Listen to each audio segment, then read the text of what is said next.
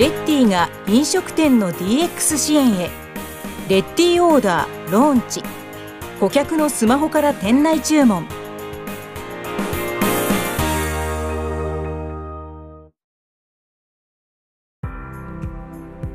2020年10月に東証マザーズに上場したレッティが今後の事業拡大を見据え飲食店の DX をサポートする新事業に乗り出す。第1弾として4月1日より飲食店内での注文をデジタル化するモバイルオーダーシステムレッティオーダーの提供を始めた。レッティオーダーは従来対面で行っていたメニューの注文をスマホで完結できるようにするサービス。顧客はテーブルなどに設置されている QR コードを自身のスマホで読み取り表示された注文画面を見ながらスマホ上でオーダーする。店員を呼ぶ手間や待ち時間のロスもなく好きなタイミングでスムーズに注文できるのが特徴だ。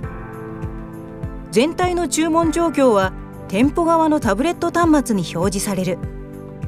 店舗向けには注文管理機能に加えて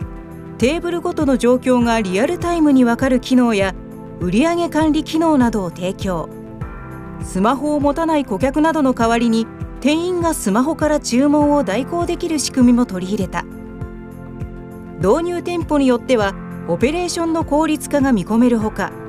コロナ禍でニーズの高まった非接触でのオーダー業務にも対応できる。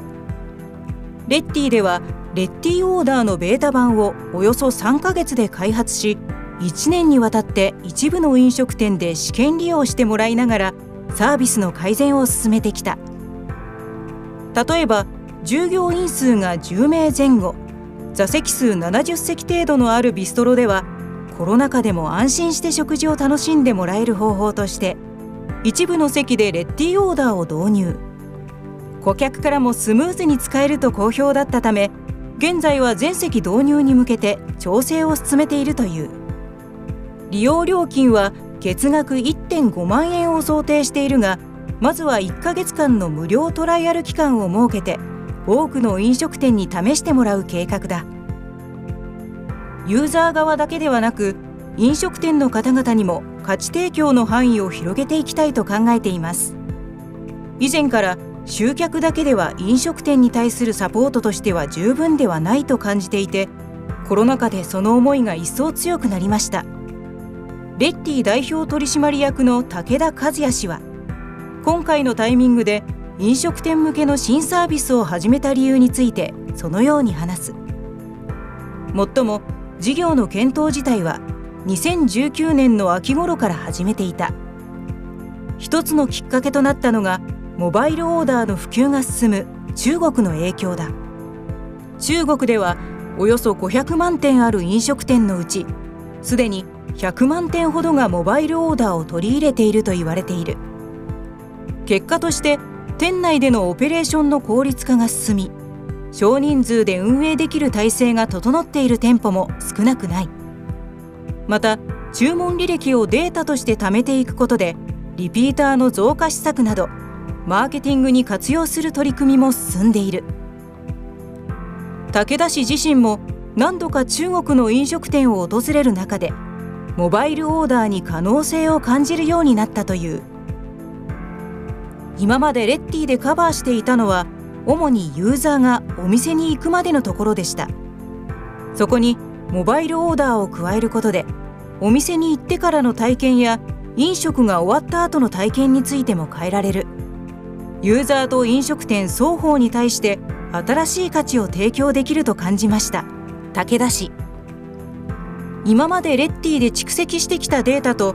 誰が何を注文したかといったような店内での行動データを融合することでユーザーのお店選びの体験をさらに進化させる。武田氏の中にはそれができれば集客だけの価値にとどまらない存在になれるという考えもあるようだ。モバイルオーダーの効果としては飲食店の業務効率化やコスト削減も分かりやすい。実際に武田氏が訪れた店舗では接客をほぼほぼ排除するような形で一人で運営しているようなところもあった。フロアにはスタッフがおらずスマホ経由で受けた注文を店員が作って奥から持ってくる。そのようなイメージだ。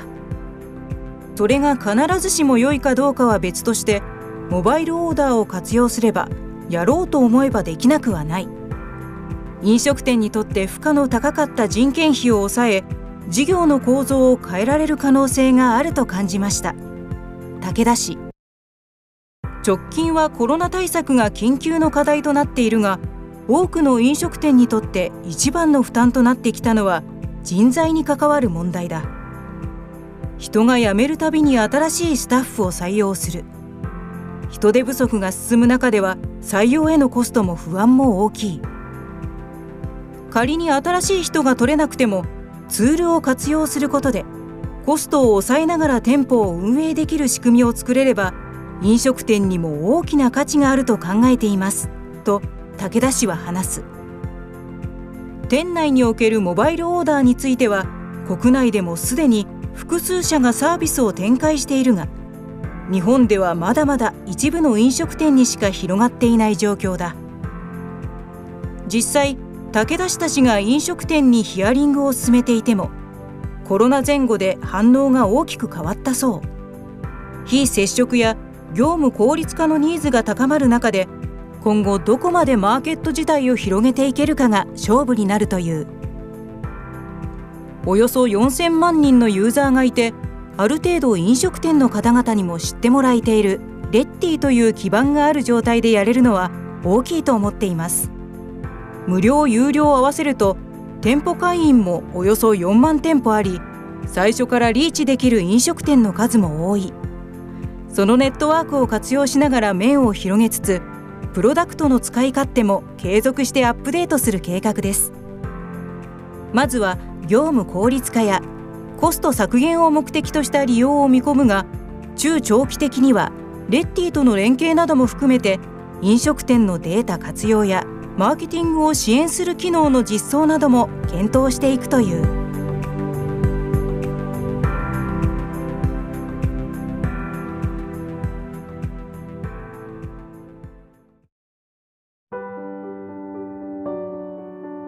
このナレーションは桑田あゆみがお送りしました。